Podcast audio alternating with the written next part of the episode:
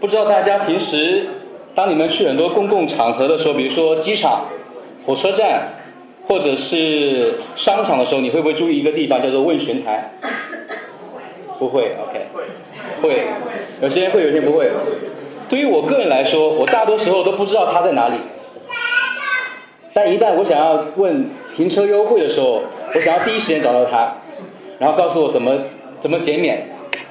相信很多人也是这样，就是当你不需要知道不知道不需要它的时候，你可能就觉得呃它在哪里跟我没关系。但当你觉得你要问问地方，比如问哪个店在哪里的时候，你可能就会想要找到它，并且去询问这个店在哪里。所以问询台的运作方式是这样子的，就是当你走到前台之后，你会提出你关心的问题，并且你要快速的得到你想要答案。然后呢，得到信息以后，你就会离开。当离开之后，你跟那个啊问被你问的那个人给你信息那个人就没什么关系了。因为他已经尽了自己的责任，而且你也可以继续忙你的事情了。不知道在你心目心里当中，教会会不会有时候有点像问询台一样的地位呢？我相信在座每一位基督基督徒应该不会啊不会说啊教会就是我们生命当中的问询台，但是在很多功能上或者在我们跟教会关系上，可能又慢慢的往问询台那个位置移了。我们很有可能会把教会当做是一个。不是问询台，可能是一个讲道站。在主日时候，我们可能接收一些讲道的信息，然后在接下来的一周里面，我们可能会自己去思想这些信息，或者在圣经当中得到更多的信息。但是在这期间，我们其实跟啊教会、跟教会的长老、跟教会的牧师当之间，可能我们不会有太多的联系。当你有需要的时候，你就会来到教会，但过了礼拜礼拜天过了以后，你就继续忙自己的事情。教会的其他人和你也似乎没有多少关系了。我们这个系列的短讲叫做“认识大使命”，我们不断的要认识神对于大使命的教会到底是一个怎么样的教导，所以我们就需要不断的回到大使命当中。那今天呢，我们要来看到的是大使命的教会不是一个讲道台或者一个问询台，而是在督责关系当中彼此教训、彼此相爱的一群人。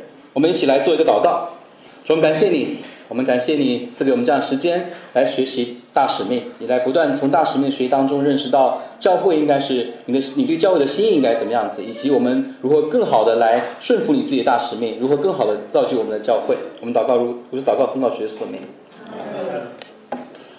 我们再一次再复习一下我们的大使命，在马太福音二十八章十九到二十节，经文说：所以你们要去，使万民做我的门徒。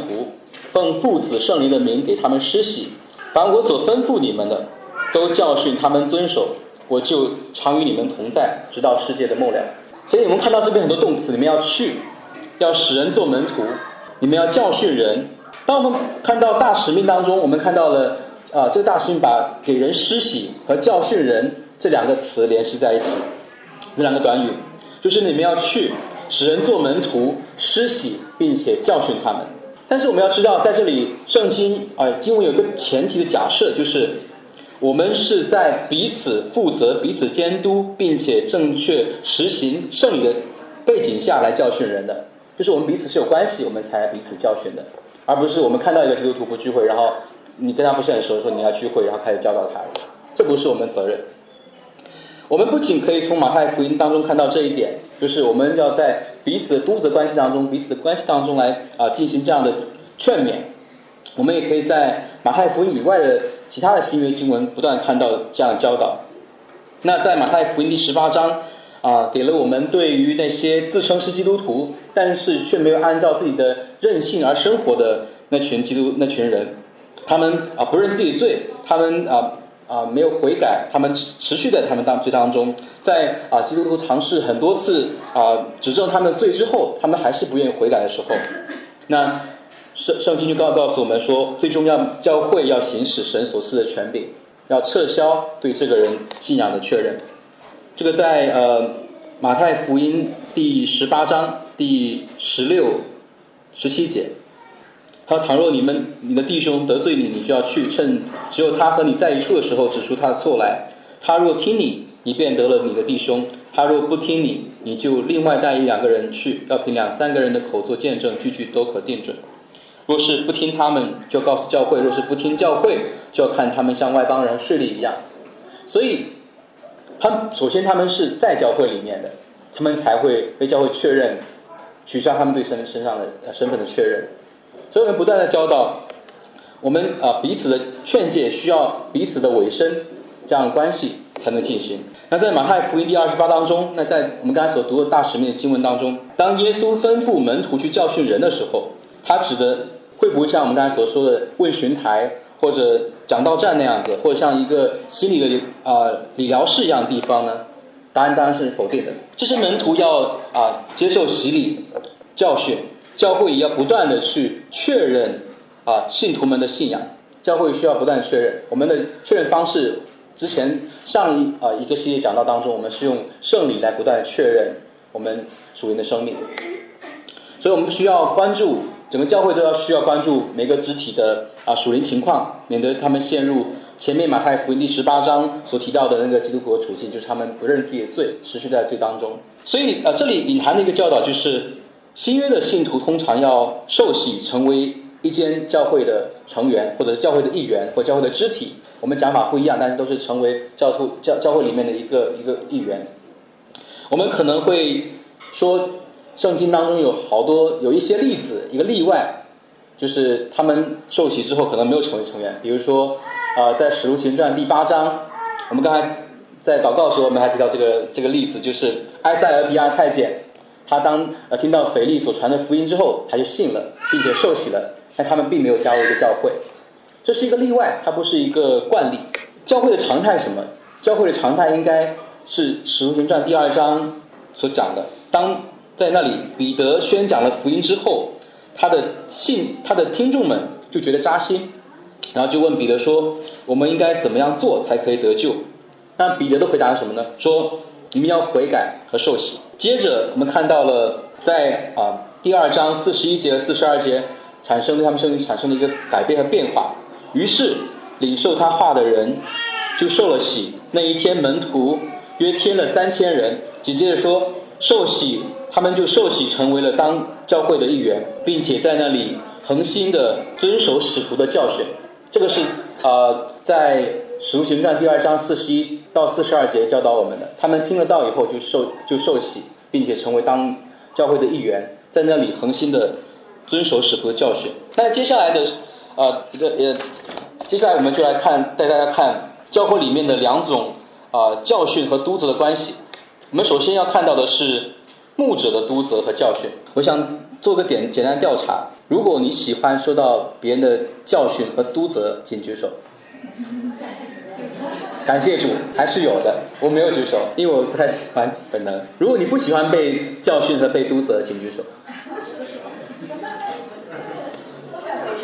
人数好像多了一些。我每次被我的帮助者，就是我太太提醒我哪里没有做好的时候，哪里做不对的时候，我的第一反应就是比较抵触的。我尽可能想要尝试说服他，让他推翻对我的指正。我觉得他，我首先的呃第一反应不是去听，而是去推翻他。看我没有没有听他讲的是不是事实，这个我不关心。我也没有看他说的那些问题是不是我要改正的。所以本能就是这样子的。新约当中，让我们看到牧者要看守羊群、引导羊群、牧养并且装备羊群，并且持守福音。但是我们本能其实也不喜欢接受这样的督责、劝诫、教训，这些词对我们来说都是抵触的。圣经怎么教导我们呢？在彼得前书第五章一到三节啊，彼得就教导跟他们同做长老的说：“我这做我这做长老，做基督受苦的见证。”同享后来所要显现之荣耀的，劝你们中间与我同做长老的人，勿要牧养在你们中间神的群羊，按着神旨意照管他们，不是出于勉强，乃是出于甘心；不是，也不是因着啊，不是因为贪财，乃是出于乐意；也不是侠士所托付你们的，乃是做群羊的榜样。所以彼得在这里啊，劝勉跟他一同做长老的人。要怎么样呢？要尽责、忠心的去牧养和照管神所托付的群羊。这样的照顾、教训、督责，并不是要显示自己多重要，并不是为了要督要要辖制他们，也不是为了自己个人的私利，而是要做群羊中心跟随主的榜样。保罗对以弗所长老的叮的叮嘱，也进一步的来说明，牧者并不像咨询台那样的工作人员，也不是心理咨询室的中心的医生。保罗说。神的旨意，我并没有一样避讳不传给你们。接着他们又说，圣灵立你们做全群的监督，你们就当为自己谨慎，也为全群谨慎牧养的牧养神的教会。所以啊，长老必须要教导圣经的真理。但是我们想，如果长老只教导真理，只讲道，那他和呃网上名目有什么不一样呢？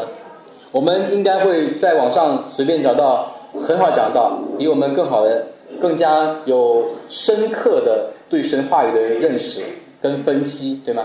应该不难吧？那为什么呢？那保罗在这边指的指的是什么呢？我们作为长老和牧师，不仅要教导神的话语，保罗在以弗所书当中这个经文更更多的是指出，牧者的工作是要更加的个人化的和深入化的与羊群们。建立彼此问责的机制，就是我们彼此要建立关系。如果没有这个关系的话，教会可能像以前我跟跟我一个基督同事说，教会到底存在为什么呢？现在讲到那么好，如果我们没有这样的关系的话，教会就不需要存在。我们只通过讲道，我们通过属灵的书籍，通过明目讲道的录音视频就可以了。对于我们生命来说，唐从容牧师、约翰派伯牧师，他做不到跟我们建立彼此独自的关系。哪怕他讲道再好，他也不能够跟你建立关系，他也不认识你的生命，他没有办法那么好的去牧养你。我敢说，他没有我更好的来牧养你们，因为他不认识你们。长老不仅要教导圣经，同时也要守护和牧养圣灵赐给他们特定的羊群。所以，对于长老和牧师来说，我们不是要牧养所有的我们遇到的基督徒，我们只牧养神所托付给我们在地方教会的基督徒。但神希望基督徒并不是靠自己生活，因此他赐给我们牧者。牧者不仅仅是教师，他也是我们的监督者，他是我们守望者。归信的羊不应该独自在外游荡，就像刚刚李迅弟兄分享的一样。我们生活在一个堕落、一个豺狼横行的世界里面，羊群必必须融入到羊必须融入到羊群里面，得到牧者的保护。而不是形单影只，对我们所面对的危险视而不见。那除了融入羊群、接受牧者的保护和带领之外，羊也有责任互相的照顾、彼此的教导。圣经教导我们说，我们要彼此说诚实话，我们要彼此坦诚。相信大家都认同这个话。那是不是说我们心里面想到什么就可以说什么呢？就比如说我今天如果看到一个弟兄他穿搭很很不协调。然后我就诚实说，你穿的真难看，所以应该不是这样，对吧？我们在说诚实话前面，我们要加用爱心说诚实话。我们说话的目的是要造就人，对我们都很熟悉，对吗？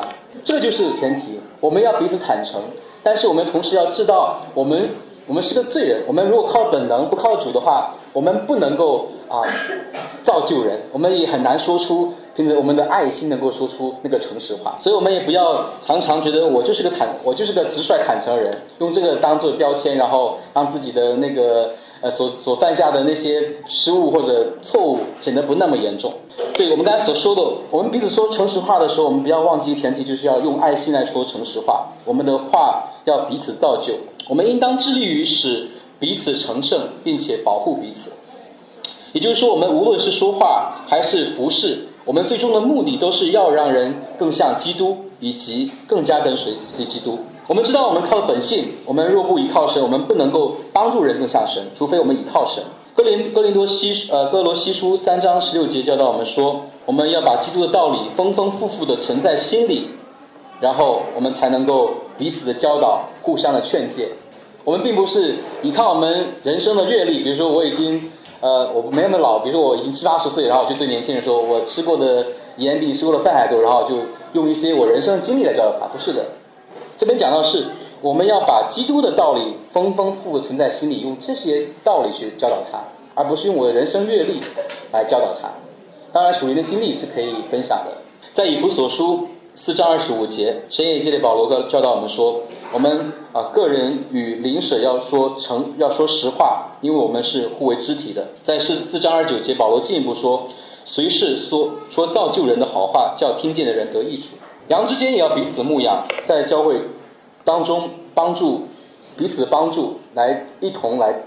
啊，持守福音。那在哥林多前书第十二章、第十四章，也不断教导我们说，我们是一个身体，我们只身体当中不同的肢体，那我们也有不同的功用，我们有来自于神赐给我们不同的恩赐，我们需要使用这些恩赐来彼此造就，让我们啊来造就我们啊我们的身体就是教会。那是不是啊？我们是不是一旦看到别人罪的时候？我们就要使用圣经，就像拿着尚方宝剑一样去指出人的罪呢？我们有可能两个极端，要么就不管，要么就是很正义凛然的去指出别人的罪。